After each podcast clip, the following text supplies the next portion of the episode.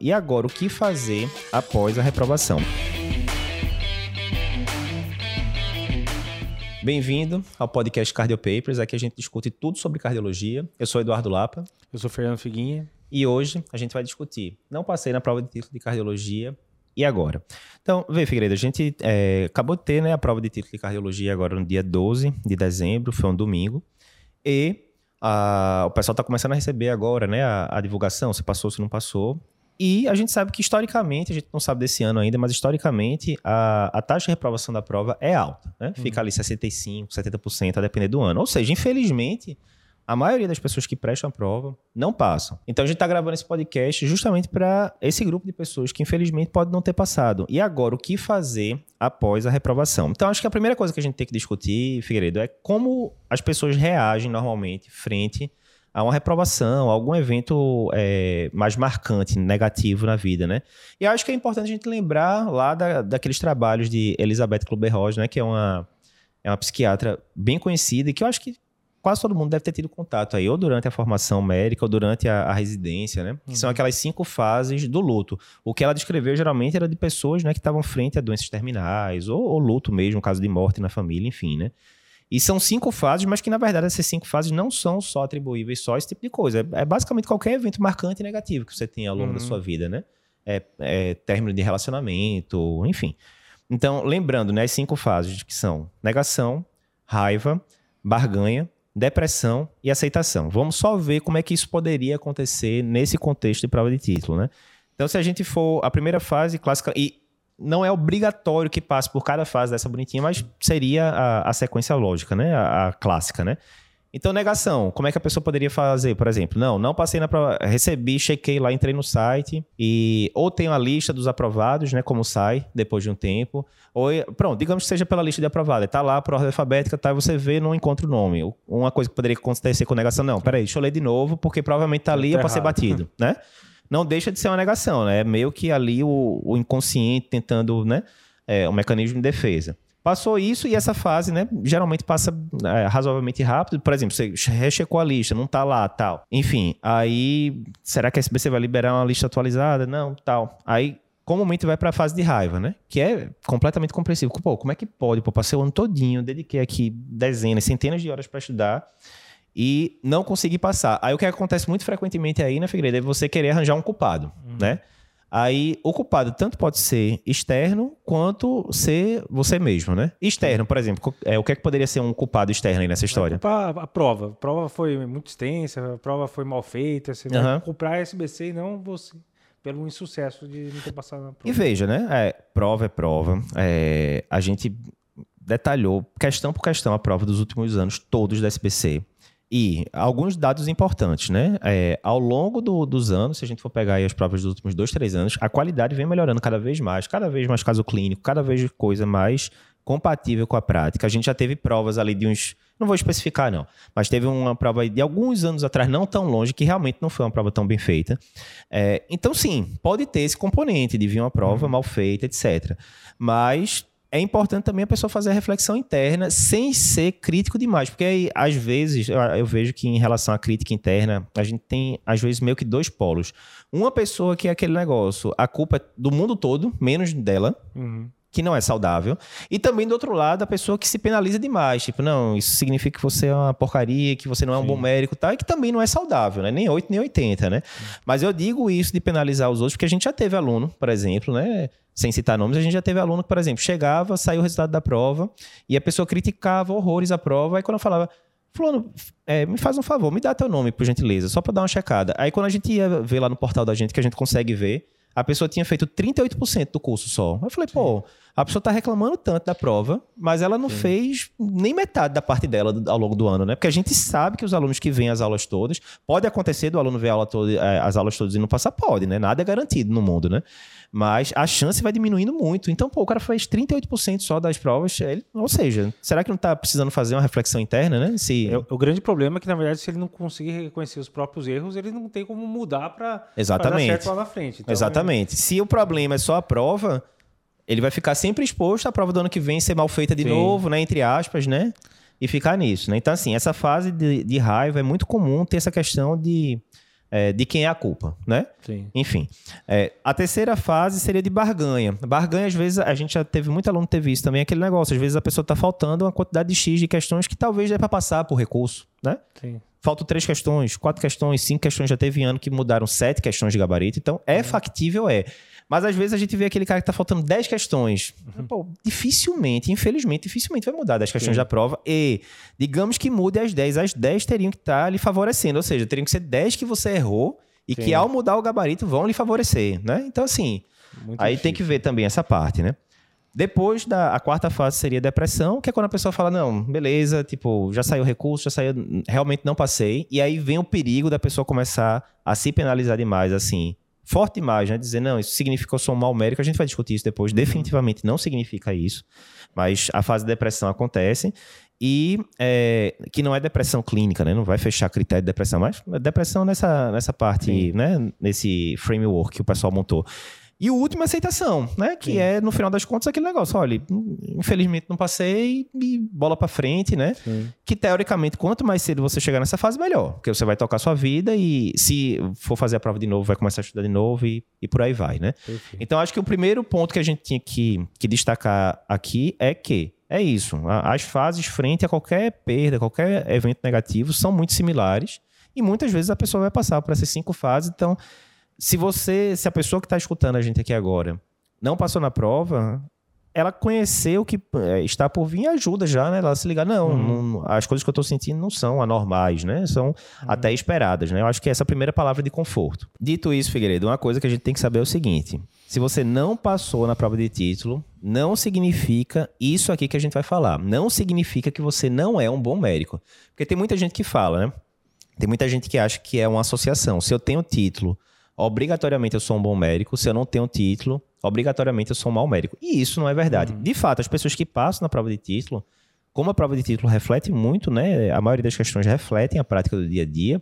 A chance de você ter no título, você estar tá fazendo as coisas certas para o seu paciente no dia a dia, são bem grandes. Mas a gente já viu vários exemplos de pessoas que são bons médicos na beira do leito, mas que não passaram na prova de título. O que é que podia justificar isso, Figueiredo? A gente tem que lembrar que a prova é um jogo, né? Então, às vezes, o, o, médico ele, ele tem uma experiência clínica excelente, ele sabe tratar muito bem o paciente, os pacientes adoram ele, mas ele não aprendeu a jogar o jogo. Então, uhum. ele pode saber tratar muito bem dislipidemia, mas cai aquela casquinha de banana que estava na rodapé do Brown, que uhum. ele não sabia, e por isso ele não ganhou o título, por vários pontos semelhantes, e não quer dizer que ele não seja um bom médico. Então, uhum. não adianta ficar com esse com essa noção que você não, não é um médico capaz porque você não passou na prova. Você só não aprendeu a jogar o jogo.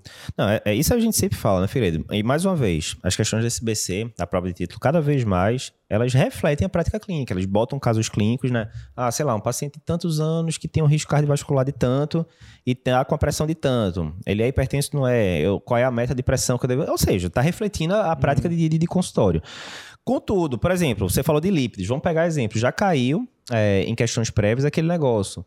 Ah, quais são os marcadores de uma placa mais instável? O VK1 alto é sinal de placa mais instável ou mais estável? Não estou dizendo que não tem que perguntar isso, enfim, não vou nem entrar nesse mérito. Mas é um fato, a pessoa pode saber tratar muito bem o paciente dislipidêmico no consultório, mas ela sinceramente não lembra mais o que é que de nada serve para o VK1, o que é que ele faz, não é verdade? Sim. Do mesmo jeito, é, eles gostam de pedir muito score cálcio na prova. Aí digamos que cai lá uma questão de score cálcio, dizendo ah, qual a falsa sobre score cálcio? Pergunta várias coisas corretas, importantes para a prática clínica. E sei lá, a resposta incorreta, digamos que seja ah, um score cálcio de, uh, de 50 é alterado para diabético, mas não é alterado para uma pessoa não diabética. Que é verdade, né? Acima de 100 para pessoa não diabética seria alterado, acima de 10 para pessoa diabética seria alterado. E aí, às vezes, ele bota um número lá que na prática clínica não é nem tão relevante isso, mas mais uma vez, você escorregou. Pronto, Sim. perdeu as duas questões de lípidos que caiu do ano, você perdeu. Mesmo você tratando super bem seus pacientes, os seus pacientes de consultório, se alguém for fazer ali uma análise, vai estar todo mundo, ah, todo mundo não, né? Mas uma boa parte na meta, bonitinho, usando estatina, né? uhum. né? E por aí vai. Então, esse é um exemplo de jogo, né? A, gente, uhum. a, pessoa não, não jogou o jogo porque não sabia as keywords, como a gente fala, né? Não, não focou de como acertar a questão de prova, né? Sim. Enfim, além disso, tem as pessoas que são boas de jogo, treinaram, tipo, fizeram o curso da gente, fizeram o simulado todinho, acompanharam as aulas. Ela estava apta para jogar o jogo do jeito que precisava. Mas assim, às vezes pode acontecer alguma coisa no dia da prova, né? A gente teve um aluno em 2000 e 20, que fez a prova internado na UTI com Covid. E passou, com Covid, tá, acometimento pulmonar tal, tava com catete de oxigênio e tal. E eu me lembro até que a esposa dele mandou uma mensagem pra gente dias antes, né? Não disse que ele ia fazer prova de título, mas disse que era aluno da gente, que estava internado com Covid. A gente, eu até mandei um áudio, né? Não, diga que a gente tá torcendo aqui por ele e tal. E depois a gente descobriu que ele fez a prova de título, passou, até Sim. saiu no site da SBC e isso e tal. Mas imagina, numa situação, se esse, se esse aluno não tivesse passado, alguém ia criticar, pô, a pessoa internada com Covid, isso no Sim. meio da, do vulco-vulco da pandemia, a pessoa preocupada, putz, será que eu vou sair vivo daqui, né? Meus filhos, minha esposa e tal. Então, óbvio que isso abala psicologicamente, né, o aluno. A gente teve uma aluna também esse ano que teve infarto com supra, lembra, Figueiredo? Sim, sim. E isso foi uns dois, três anos, uns dois, três meses antes da prova. Imagina, essa, e ela ficou pouco tempo internada, saiu bem, graças a Deus e tal. Mas imagina essa aluna fazendo infarto com supra, sei lá, cinco dias antes da prova ela poderia. você vai para a prova. Exatamente. Ela poderia até estar tá apta para fazer a prova no dia. Mas imagina a pessoa, putz, agora, sei lá, sair da internação com fração de injeção de 43%. Será que vai melhorar? Será que não vai? Será que Sim. o estente vai trombosar tal? A gente que é cardiologista começa a pensar né, nas coisas mais, né, mais complicadas possíveis. Né? Então, a pessoa pode ter treinado tudo certinho, mas deu azar ali de peri-prova acontecer alguma coisa que tirou ela do eixo, né? Isso foge do nosso controle, né? Não tem, Totalmente. Não tem Totalmente. Então, assim, eu acho que é muito importante mais uma vez, tirar esse peso né, da, das costas. E a gente sabe, depois de lidar com milhares de alunos, a gente sabe que isso acontece com o pessoal que uhum. faz a prova e não passa. Não, isso significa só um momento. Não significa. Tá aí vários argumentos, tem vários outros, a gente colocou alguns aqui. Então, tire isso da cabeça. Não quer dizer que você não tenha coisas para melhorar. Todo mundo tem. Mas não significa que você não saiba cuidar dos seus pacientes na beira do leito. Uma coisa que a gente tem que ter cuidado, Figueiredo, com tudo, é o seguinte: às vezes o pessoal não passa na prova e aí começa a fazer um, um viés cognitivo, que a, gente já, que a gente chama de dissonância cognitiva. Já ouviu falar nisso, não? Não ouvi, não. Vou lhe contar. vou lhe contar. Senta que lá vem a história. Eu vou, é. eu vou lhe contar a história. Tem Esopo, né? Que era um cara, era um escravo grego tal, que ficou muito conhecido. As fábulas de Esopo, todo mundo conhece a lebre e a tartaruga. Sim. Quem é que nunca escutou claro. nessa história? Né? Então ele tem várias histórias muito conhecidas e uma delas é a Raposa e as Uvas. Não, não é a música de Reginaldo Rossi. a Raposa e as Uvas, como é que era a história, né? Era uma raposa que estava passando lá na, na floresta e ela vê um cacho de uva. Eu não me lembro se era verde, se era, se era roxa na descrição original, mas enfim, um cacho de uva que ela acha muito bonito e tal. E ela tenta pegar a uva, né? Aí pula, não consegue, pula, não consegue. E aí começa a juntar uns bichos ali ao redor, né? E aí os bichos começam a rir dela, que ela não tá conseguindo, né? E aí, a determinada hora, ela se arreta e fala: Ah, eu não queria mesmo mais isso. E aí ela Sim. vai embora. Ou seja, isso é bem estudado, né, na parte de psicologia, que se chama dissonância cognitiva, né? Ou seja, as suas ações não refletem o, o que você fala, né? Você Sim. claramente estava mostrando que você queria aquilo, mas você externa para o mundo. É uma, uma, forma de racionalização, no final das contas, né? Uhum. Então a gente, é, a gente já viu também isso na prática alguns alunos, né? A pessoa tá lá, se dedica, né? Fala, olha, o título é, é importantíssimo para mim, eu vou conseguir cadastrar é, planos por causa disso, vou conseguir talvez um posto de trabalho melhor por ter o título e assim por diante. Não estou nem contando o que vai acontecer no futuro, né? Porque tem muita gente que fala, ah, mas o título hoje em dia não é tão pedido tenho certeza que cada vez ele vai ser mais pedido, porque a quantidade de faculdade de medicina abrindo, a quantidade de, uhum. de profissional entrando no mercado, então o mercado vai se regulando e uma das formas é essa, né? Através da, de cobrar a titulação. Mas a gente via alunos que claramente estavam é, empenhando muito esforço para passar na prova de título. Depois que passaram, falar: ah, não, o título não é para mim, eu acho que não vai mudar minha vida. Então você via claramente que existia uma dissonância cognitiva Sim. naquilo, né? E isso as pessoas fazem com muita, muita coisa, né? Com, ah, eu quero comprar o, carro X. Ah, não, não queria não. Na verdade, não queria. Será que não queria tal? A saída é mais fácil, na verdade, né? A saída é mais fácil. É. E é uma racionalização clássica, né? Sim. A racionalização clássica. Quem tem filho sabe disso, né? Quando tá ali os dois irmãos brigando, não sei o quê, alguém perdeu lá, ah, não queria mesmo, não sei o quê, tá? É uma saída clássica. Então, tem que tomar cuidado. É, e mais uma vez, na hora que você tá, ah, passei para uma frustração, tava tentando alguma coisa e não consegui. Veja, pode ser, tem um, o, é, tem um cara que eu gosto muito, que é o, o CEO da, da Hotmart, na né, empresa de comércio digital e tal, e ele sempre fala um negócio que eu acho muito interessante, que é, já perguntaram, né, algumas vezes para ele, quando é que você desiste de alguma coisa a longo prazo? Que é muito difícil você saber se você está desistindo de alguma coisa porque realmente aquilo não faz sentido mais para você, ou se você está desistindo porque está optando pelo caminho fácil, né? Uhum. É difícil. E ele fala um negócio muito, muito interessante. Olha, eu desisto quando aquela determinada coisa não faz mais sentido para mim no longo prazo. Uhum. Então, assim, se três meses atrás tirar o título para você fazia sentido por causa disso, disso, disso, disso, disso, agora você não passou, será que os motivos não continuam os mesmos? Provavelmente uhum. sim. E provavelmente você está querendo ir pelo caminho mais fácil. Exatamente. É isso? Enquanto que não, né? todo mundo já teve alguma coisa, sei lá, digamos, a pessoa estava estudando para prova, quando era na, na faculdade, estava estudando para fazer prova de, de clínica médica na USP. Tão difícil que só lá, lá, lá, e de repente a pessoa decide fazer cirurgia e a, o local para fazer, pronto, não, ele parou de estudar para a prova da USP porque não faz mais sentido para ele, agora ele quer passar, sei lá, na Santa Casa, não sei o quê. Então, ele não vai ter que estudar mais especificamente para aquela prova. Mas é porque a longo prazo a coisa mudou, né, Sim. na cabeça dele. Então, acho que é importante isso. Se é, o que você queria inicialmente, daqui a 10, 20 anos, continua valendo, então vá em frente, escolha o caminho mais difícil, mate o dragão, porque depois vai estar tá lá o ouro, né, embaixo do dragão para você recolher, Sim. né? Agora, Figueiredo, a gente chega no ponto seguinte. Ok, a pessoa não passou na prova de título, né? Para ela saber o que é que foi que deu errado, né? Ray Dalio fala muito isso, né? Ray Dalio é um economista muito conhecido americano, ele tem aquele livro Princípios e tal, que ele fala sempre isso, olha, você tem um plano.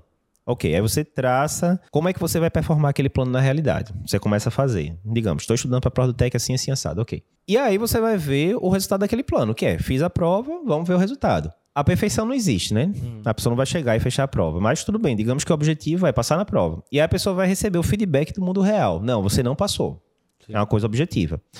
O que é que a pessoa vai ter que fazer agora? Ela vai ter que reavaliar o plano. Ela tem que saber o que é que ela fez de errado para poder consertar no futuro, por quê? Senão cita, é, citando o Albert Einstein, se você faz sempre o mesmo experimento, você vai receber sempre o mesmo resultado, né? Essa é, é a base da ciência, né? Você repete ali validação externa, você repete o, o mesmo é, procedimento 100 vezes, vai ter é, 100 vezes o mesmo resultado, muito similar. Então, é crucial agora, nesse ponto, você ter um diagnóstico correto de por que você não passou. Sim. E aí, aquele negócio, provavelmente você não vai ter esse diagnóstico no dia que você receber a notícia. Porque a emoção vai estar lá em cima, né? É, Charlie Munger, né, que é um economista que eu gosto muito, ele sempre fala, olha, joga a emoção de lado, porque a emoção ela só vai embotar a sua análise crítica das coisas. Então, hum. espere, né? Passe lá por aquelas cinco fases do luto que a gente comentou previamente, de Elizabeth Kluber-Roger. Quando a, quando a poeira baixar, aí chegou a hora de você dar um diagnóstico, para ver o que é que aconteceu exatamente, né? E aí, diz aí alguns exemplos, Figueiredo, de é, como a pessoa pode acertar esse diagnóstico Sim. na prática? Assim, o que é que pode ter dado errado? Né? Tem inúmeras coisas, mas Sim. o que é que pode ter dado errado? É, na verdade, isso aí funciona parecido na medicina. Né? A gente está tentando buscar como remediar isso, como tratar esse erro que aconteceu. Então, uhum. o primeiro passo para você saber o que fazer é fazer o diagnóstico correto. É isso. Então, você tem que tentar olhar para trás e ver o que aconteceu. Será que você se preparou de forma correta? Uhum. Será que você estudou as fontes corretas? Ou estudou o tempo necessário? Então... E a gente gravou já um, um podcast, eu gravei eu e André. É, foram é, objeções e atalhos, é, obstáculos e atalhos para passar na prova do TEC, onde a gente falou vários pontos desse, né? Estudar pelo lugar errado, estudar da forma errada, né? Enfim. O primeiro ponto é saber o que você errou, porque a partir daí você tem como planejar o ano que vem. Então, isso. Por onde que eu vou estudar, como que eu vou estudar, que caminho que eu vou seguir, é isso. Isso, isso. Então, exemplo, eu já citei aqui um exemplo aqui no, nesse episódio do podcast, né? Aluno da gente que não passou, que ficava ocupando a prova por vários motivos, e aí quando a gente ia ver, ele tinha feito 38% só do curso. Sim. Rapaz, ó, ou seja, ele não deu os 100% dele, claramente, né? Porque, ah, Eduardo, quer dizer que se eu não fizer 100% do curso, eu não passo. Não, não é isso. Mas se você é, deixou de ver 60 e poucos por cento, né? Tô fazendo o cálculo certo? Tô. Se você, de... se você deixou de ver 62% de um curso que é feito para ser o GPS, para lhe mostrar o que você tem que saber passar na prova, bem, a chance grande do, do problema tá na forma como você se preparou. Sim. Você não, de, não fez a sua parte, né? Mas digamos, pode ter acontecido várias outras coisas. A pessoa pode ter visto, é, feito simulados todos, estava indo bem nos simulados, via o conteúdo todo, etc, etc. E pode acontecer alguma daquelas coisas que a gente falou. A pessoa pode ter tido alguma intercorrência perto da prova. Ou o psicológico pode ter afetado ali. E, por exemplo, a pessoa teve aluna da gente que deixou de marcar 13 questões na prova de 2020, que já era online. 13 uhum. questões. Ainda assim, ela passou. Porque ela tinha se preparado tão bem que ela conseguiu uma margem muito grande. Mas uhum. imagina, numa prova de 100 questões, você perder 13, porque você não teve nem chance de chutar. Porque se você chutasse, você ia ganhar 20%, sim, teoricamente, sim. né? Da, por probabilidade, né? Mas nem isso, ela não teve tempo. Chegou ali na questão 86, acabou o tempo de prova e fechou a prova para ela, né? Então, por exemplo, se ela não tivesse passado, certamente a gente ia dizer, olha, o problema, fulano, foi porque você deixou de marcar 13 questões, uhum. provavelmente. Então, como é que você vai reparar isso? Fazendo mais simulado um tempo ainda mais curto, né? Enfim, fazendo o que a gente faz todo mês, né? Com, com os alunos. Ah, outra coisa que pode ter acontecido, a gente sabe que um tema que cai muito na prova é IC, é o tema que mais cai. Uhum. Aí, digamos, a pessoa estava indo muito bem, mas aí caíram 18 questões, como caiu em 2020 de C, das 100, e a pessoa errou 13. Sim. Aí complica, né? Você errar 13 questões de 18. Né? Ou seja, às vezes a pessoa foi super bem em DAC crônico, em DAC aguda, em arritmia, mas naquele assunto de C, a pessoa perdeu, ou sei lá, arritmia. Arritmia tem muita gente que tem medo, né? Então você tem que identificar, não. O que me reprovou provavelmente foi um assunto específico ali que saiu totalmente fora da curva. Então você vai ter que dar uma garibada muito forte naquele assunto. no ano seguinte para tentar conseguir atingir o objetivo. Não tem como. Exatamente, exatamente. E uh, não, Eduardo, não, não sou, não sou aluno de vocês não, eu estudei por conta própria. OK, será que você estudou da forma certa? Porque às vezes é aquele negócio, a pessoa fala, olha, todos os assuntos da prova que estavam lá no edital, todos eu li e reli pelo Brown. OK. Você leu as diretrizes? Não, a diretriz eu não, não li não. Eu priorizei Brown porque disseram que prova de título era Brown. Uh, não é bem assim. Sim. Né? A gente já falou várias vezes. Tem assunto que cai pela diretriz, tem assunto que cai pelo Brown, tem assunto que provavelmente vai cair pelo livro da SBC, né? Que está começando uhum. agora esse, esse ano 2021 a ser literatura. Então, a gente falou isso no desafio também. Então, por exemplo, se a gente vai para valopatias, normalmente as questões de valopatia vêm da diretriz. Mas questão de prolapso de válvula mitral especificamente, às vezes ele gosta de pedir pelo Brown. Por exemplo.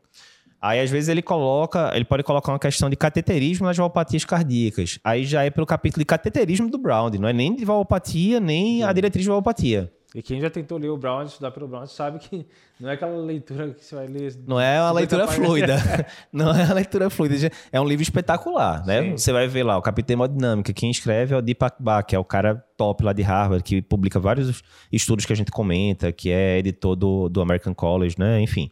Uh, você vai para capítulo de prevenção, tem um Paul Ridker, né? Então, assim, é só os caras top, mas assim, não é aquela leitura que você pegue e, assim, uma hora, duas, você lê 50 páginas. De, de, jeito nenhum. É mais fácil você ler menos de 10 páginas em duas horas do que ler 50, né?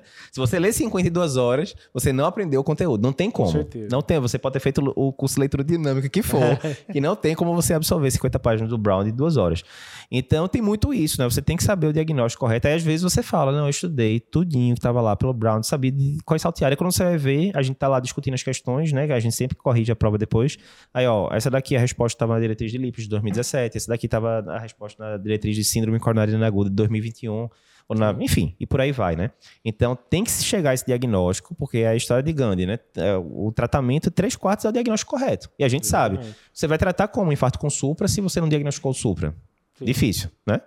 Muito difícil.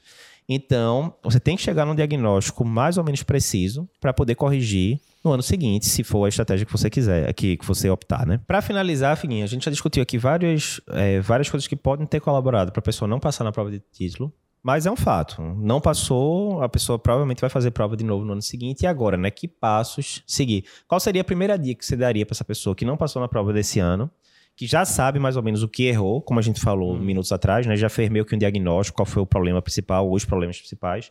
Qual seria o próximo passo agora na sequência? Aí tem que organizar o que vai fazer no, no ano seguinte. Que GPS que ela vai seguir, na verdade, né? Uhum. Ela vai ter que estudar, vai ter alguns assuntos que ela vai ter que se aprofundar mais. Mas, é, realmente, estudar sozinho, sem ninguém ajudar, é difícil, né? Então... É, o, é, aquele negócio, né, Figuinho? Eu gosto muito do, de, das linhas filosóficas, eu gosto muito de estoicismo, né? E provavelmente se você fosse escolher uma coisa só ali do estoicismo, talvez fosse foque no que tem controle. A gente já discutiu muito isso aqui hoje no, no podcast, né? Então, muitas vezes a pessoa fica se degladiando, dizendo que a prova foi mal feita, ou que se ela tivesse tirado um ponto maior no currículo. Sim. Ou às vezes ela já é formada há muito tempo. Ah, se dessem mais pontos para as pessoas que já são formadas há mais de 10 anos, eu teria passado e tal. Tá no seu controle isso. Não tá, né? Então você tem que focar no que tem controle. Então, exemplo, digamos que a pessoa fez os cálculos lá e, exemplo, tirou 7 pontos de currículo. Se ela tivesse tirado 14, ela tinha passado. É possível você ter 14 pontos de currículo, porque tem gente que não vai conseguir, né? Porque se a residência. residência exatamente. De exatamente. Mas digamos que seja possível você conseguir 14 pontos de currículo. Não é possível 18, talvez, mas 14 sim. O que é que você tem que fazer? Não, eu teria que publicar um artigo de livro, um capítulo de livro, eu teria que ir para tantos congressos, eu teria que fazer tal curso. É possível, é factível na sua realidade isso? Foca no que tem controle. Vai lá, faz uhum. e aumenta seu currículo, lógico. Quanto mais pontos você tiver de currículo, menos você tem que acertar de questão. Sim, então, beleza. Foca nisso. Não vai focar, ah, eu vou focar de fazer aqui uma campanha com mil pessoas para a SBC mudar a, os critérios do, da pontuação. Veja, não estou dizendo que não pode dar certo, não, mas na vida a gente tem que lidar não com o que é possível, Sim. mas com o que é provável não é muito provável, né? Porque a pontuação basicamente tem ficado a mesma nos últimos anos, né? Então, primeiro isso. Segunda coisa, você definiu qual foi o problema que você não conseguiu passar. Os problemas principais. Não, eu estudei da forma errada, eu não tinha rotina de estudo. A gente vai gravar um podcast só sobre isso, falando sobre rotina de estudo, tal, consistência, enfim. Você determinou quais eram os problemas, você vai remediar aqueles problemas. Né? Mas o, o que você falou é verdade. Veja, a pessoa que já não passou da primeira vez, ah, primeiro, né, bate aquele desânimo de você encarar tudo de novo, que nem vestibular, né? Você encarar tudo de novo, os mesmos assuntos, etc, etc, com aquela tensão da prova no final, né? Ah, você, mais uma vez, vai ter que organizar um cronograma todo sozinho, você vai estudar por alguns cantos que você não tem certeza se são os cantos é, ideais, né? E aí vem a história, né? Não tem como a gente não falar do nosso curso, né? O, o Extensivo Tech, enquanto a gente está gravando esse podcast, vai ser o Extensivo Tech 2022, né? Tem gente que vai escutar depois, vai ser o 2023, 2024. O princípio é o mesmo. O que é que a gente fez no, no curso Extensivo Tech 2022? Primeiro, né, a gente pegou toda a experiência que a gente tem de aprovar muita gente nos últimos anos, né? Mais uma vez, se a gente pegar as provas de 2019, 2020, um em cada três aprovados foram alunos da gente. Então a gente pegou esse conhecimento e a gente montou um GPS. Para você, basicamente, você vai ter que seguir o GPS. Você chega numa cidade nova você não conhece nada. Você liga lá, Google Maps, GPS, o que seja, né? Ele diz: olha, siga esse caminho aqui, você vai chegar em 10 minutos. Você vai seguir o GPS ou você vai inventar de na sua cabeça? Não vai, né? Você vai seguir o GPS, que é o caminho mais fácil, né? Então, é, alguém já fez o trabalho para você, né?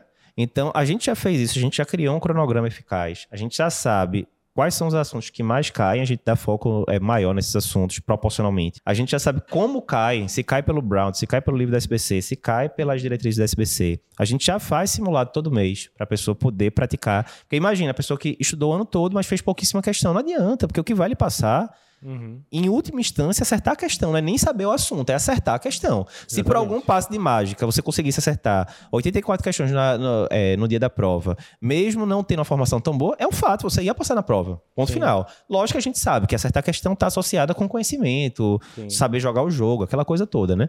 Mas tá lá tudo é, simulado discussão de, é, de questões, a gente discute todas as questões dos últimos anos, são milhares de questões que a gente discute, porque tem questão nossa e tem questão do TEC, né? Então você pega de 2015 para frente todas as questões do TEC, uma por uma a gente discute, letra por letra, né, com, com o pessoal.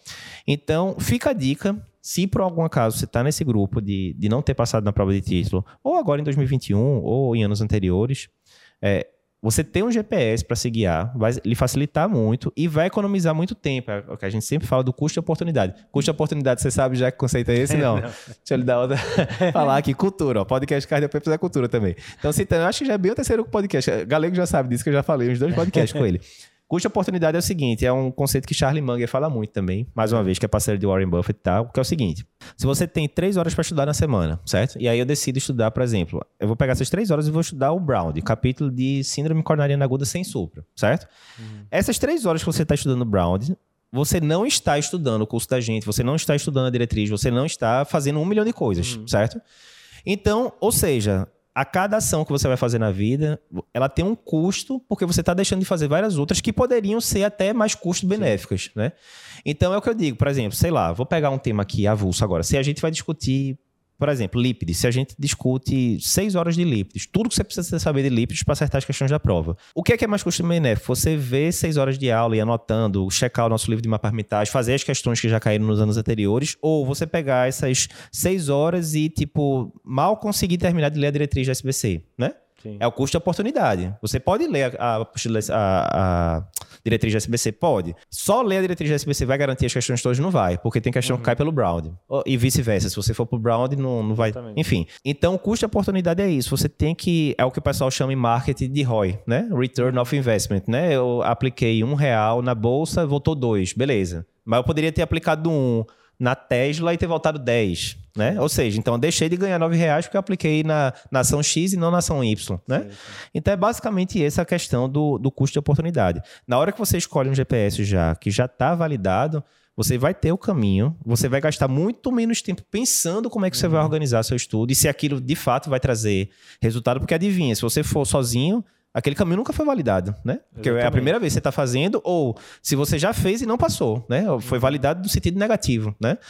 Então, é aquela velha história. Será que não é melhor você estar tá com a cabeça mais tranquila, seguindo o GPS, cuidando da família, dando seus plantões, né? Fazendo, tocando a vida, né? Então, esse conceito de custo de oportunidade eu acho que é muito importante. Mas assim, resumindo, eu acho, Figueiredo, o que a gente tinha para falar aqui para o pessoal nesse podcast, eu acho que a gente podia falar três coisas principais. Primeiro, a, a palavra de apoio, né? Tira uhum. o peso dos ombros, não quer dizer porque você passou na prova de título não, que você não seja um bom médico. De jeito nenhum, a gente falou isso bem detalhado. Segundo, siga em frente. Em última, estágio, é, em última instância, é isso. Não vai adiantar você ficar remoendo isso, né? Não vai trazer benefício nenhum.